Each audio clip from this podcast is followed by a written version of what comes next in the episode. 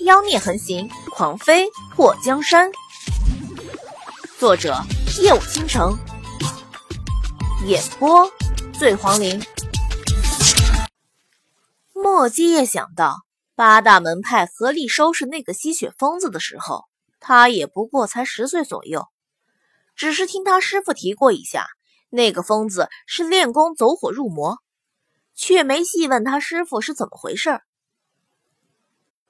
对，能神不知鬼不觉，在一夜的时间里横跨了京都城南北，掳走二十几个少女的人，如果是同一个人所为的话，不会是普通人。听完墨界的话，祸水往他的怀里凑了又凑，听上去挺玄乎的。说，那天我们是在一品轩发现易容的丑鬼的，你说？他和莫王是不是认识？祸水突如其来的说了一句。他的话说完后，墨界的目光沉了一下。以后你就乖乖留在府中臭美就好，危险的事情我来查。莫基叶用下巴蹭他的额头。什么叫留在府中臭美啊？美就美呗，还加个臭干什么？你闻我臭吗？祸水扬起小脸，把嘴凑到墨界的鼻子下面，看到眼前那粉嫩的颜色，墨界的喉结滚动了两下。水儿，月黑风高。祸水眉头一挑：“你想干坏事儿？”墨界嘴角扯动了一下：“知我者，娘子也。”霍水的双手放在衣扣上，一颗颗解开。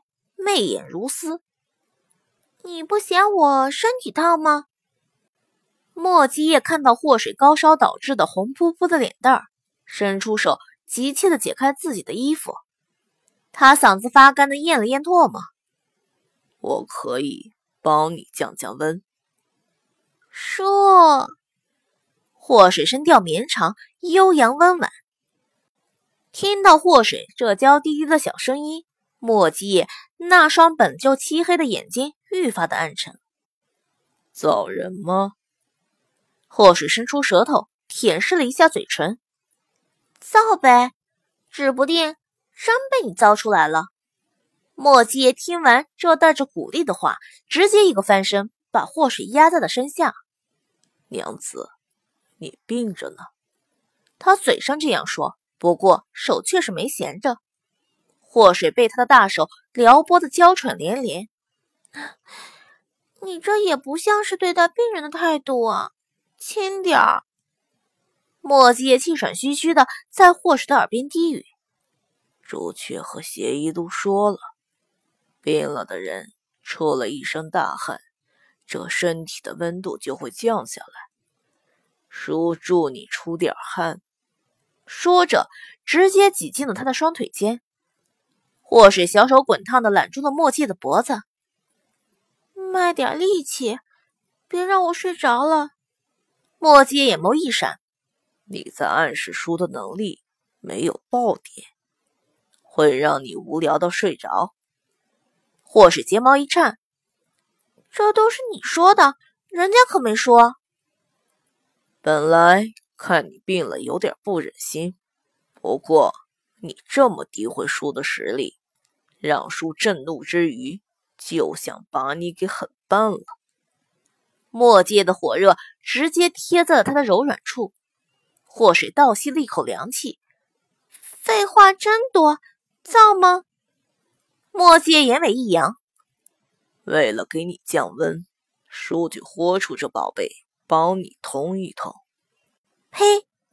祸水假意吐了他一口，脸皮真厚。莫基叶轻笑了两声，邪魅的像得到了多大的便宜一样。呵呵，来了。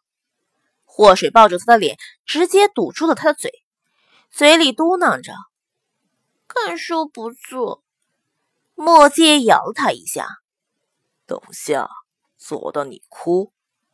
他精瘦的腰一用力，那坚硬直接埋进了柔软的深处，一夜缠绵，哼哼呀呀。引继王府一众光棍失眠到天亮。祸水被墨界折腾了大半夜后，出了一身的汗。墨界这次没让他洗澡，直接搂着他就睡了。第二天，祸水醒来的时候，就发现自己的身体不烧了。他自己都佩服自己是条汉子，这身体杠杠的。水儿，蓝彩蝶在门外敲门：“小蝶，进来吧。”祸水找了一件衣服穿上，看到栾彩蝶推开房门走进来的时候，他下地迎了过去。水儿，你怎么下地了？快回去躺着。栾彩蝶抓住祸水的手，推他去床上歇着。我没事了，你摸摸。祸水抓住栾彩蝶的手，放在额头上。栾彩蝶摸到祸水的额头凉丝丝的，脸上浮现了一丝笑意。真的好了，那你看，祸水拉着栾彩蝶坐下。小鸟说：“什么时候给你把眼睛上的纱布拆下来了吗？”四师兄一直等你的眼睛好了，娶你过门呢。栾彩蝶的脸颊红了一下。朱姑娘说：“这两天就能拆，可是我怕。”祸水听到栾彩蝶的声音有些颤抖，不由得伸出手拍了拍她的肩膀，安慰她：“放心吧，小鸟医术比邪医还要高明。他都说复明的几率是很大的，你要相信你自己可以的。”栾彩蝶点了点头：“我努力。”不愧是我的好姐妹。祸水抓住栾彩蝶的手：“你肯定能看到的，四师兄。”还想成为你复明后第一个见到的人，你别让他等太久。水儿，我就怕有个万一，如果我以后眼睛都看不到的话，最对不起的人就是他。别说傻话，我们现在就去找小鸟给你拆纱布。或是着急想知道栾彩蝶的眼睛是不是可以看到。拉着他就要出门，等等，水儿，栾彩蝶抽回自己的手，给我时间，我现在不想拆掉。祸水看到栾彩蝶那既想知道自己是不是可以看到，但是又担心以后再也看不到的矛盾表情，也觉得压力很大。小蝶，淼淼被七冷月带走了。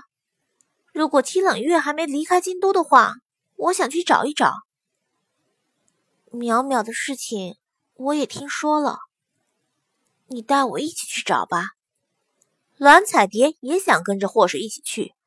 祸水看了栾彩蝶一脸紧张的模样，眼眸一动：“你这个样子，我怎么放心带你出去？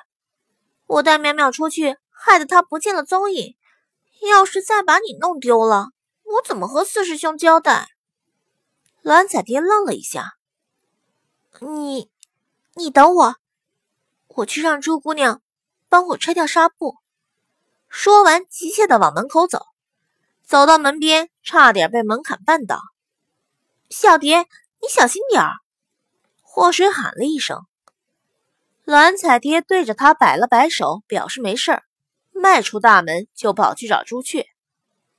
祸水看到栾彩蝶，这就下定决心拆眼睛上的纱布了，不由得感慨了一下：关键时刻还得刺激一下管用啊！战天涯听到诗画的传话后，震惊的跑到了朱雀的院子。栾彩蝶竟然主动要求拆纱布，他这是已经做好了准备了吗？之前朱雀就告诉过他，可以随时拆纱布。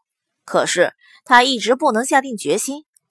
战天涯虽然着急，可是也不能代替他做决定。这次听到栾彩蝶主动找朱雀，战天涯的心像大鼓一样跳动的剧烈。